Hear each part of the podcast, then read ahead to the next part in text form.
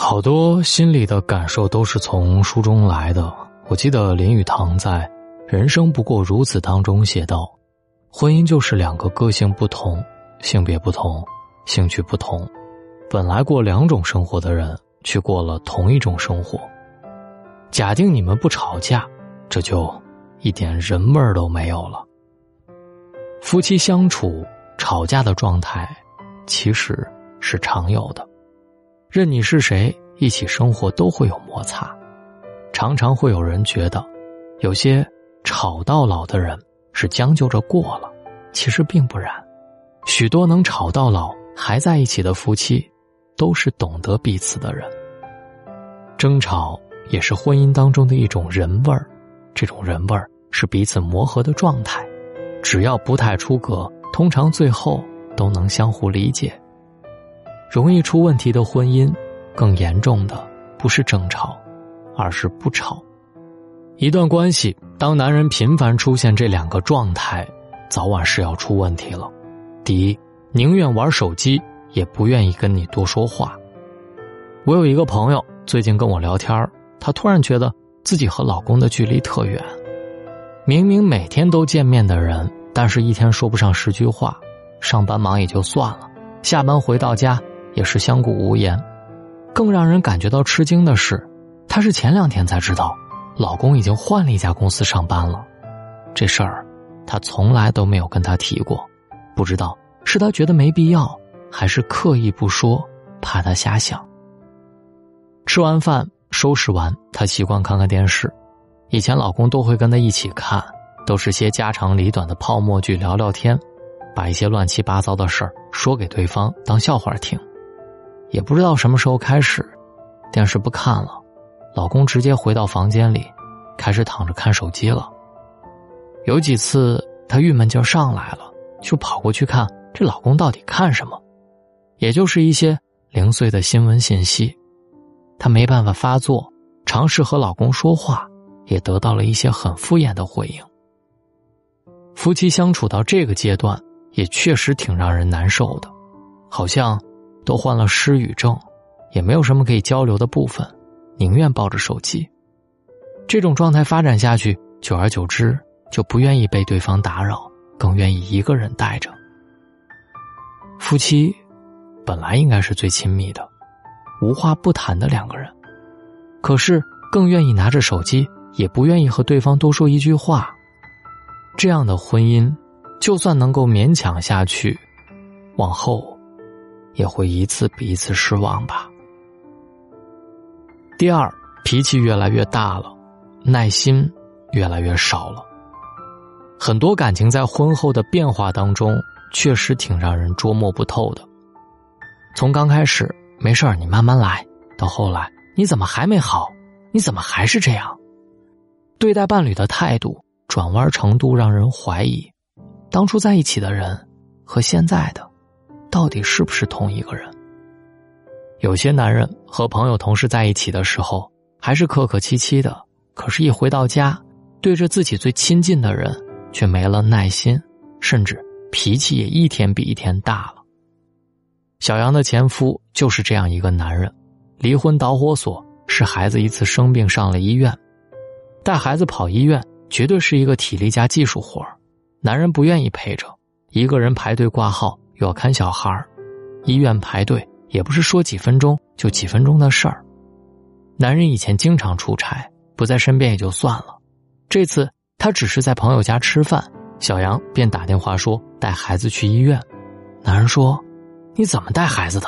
三天两头生病。”小杨忍着火问：“你要不要回来一趟，一起去？”男人悠悠的指责完之后，说了一句：“你带着孩子去。”我这儿走不开。小杨心疼孩子，匆匆的挂了电话，打了车，直奔医院。挺冷的天气，到医院挂号、问诊、做检查、拿药，跑上跑下来回折腾，硬是出了一身的汗。这之后，两人的关系变得紧张，男人也越来越没有耐心，无论是对他，还是孩子。军事联盟当中。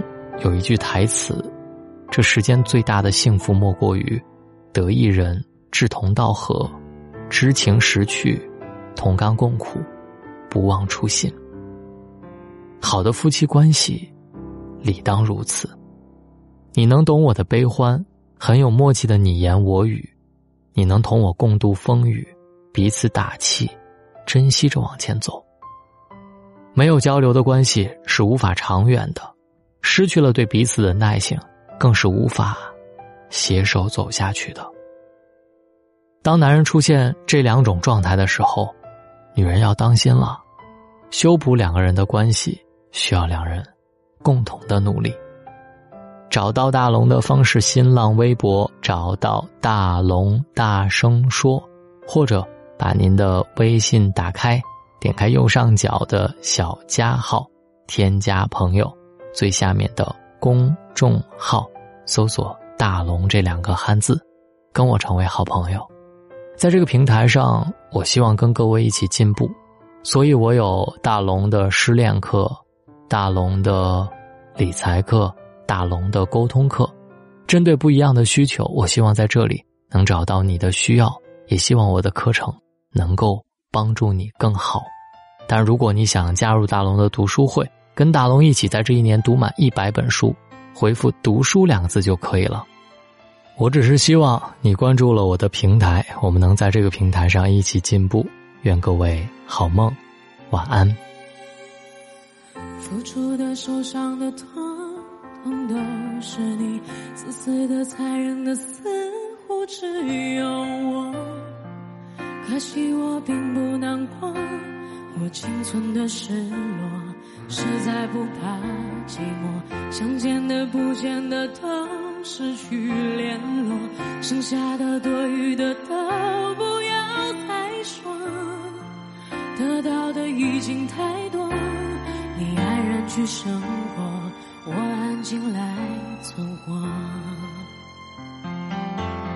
没有爱过你，我最爱是自己借感情满起，我只敢玩游戏。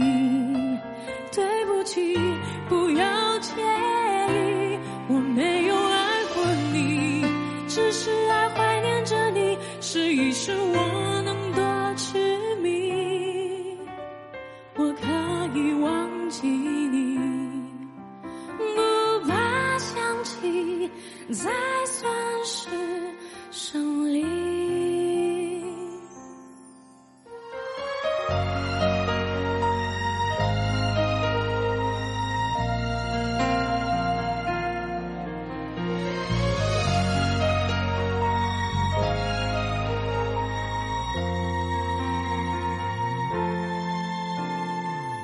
愚蠢的、疯狂的，有没有白费？辛苦的、痛苦的，一样掉眼泪，就缺了一句再会。我们没有机会为道别而伤悲，为什么我们总是觉得好疲惫？为什么我们走的这样的狼狈？我